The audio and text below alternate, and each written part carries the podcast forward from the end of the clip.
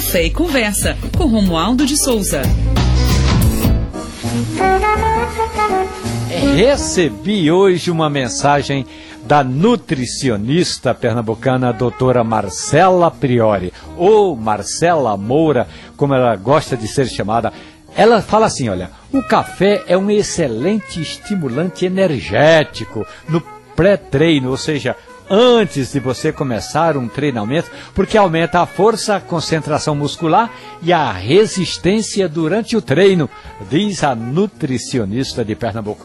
O que ela quer saber é qual é o café que combina com uma prática de exercícios e qual seria o tipo de café que mais recomenda para o, a ingestão antes do treinamento? Olha, eu recomendo um café encorpado, Marcela.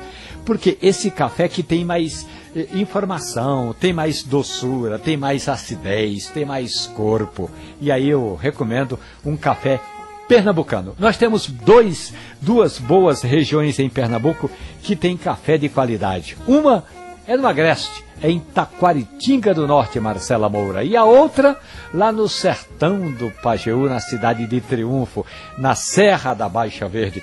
Catuai, catuai amarelo, catuai vermelho, variedades do café é, arábica e também o típica de Taquaritinga do Norte são sempre bons ingredientes quando você está se preparando para fazer um treinamento, Marcela Moura.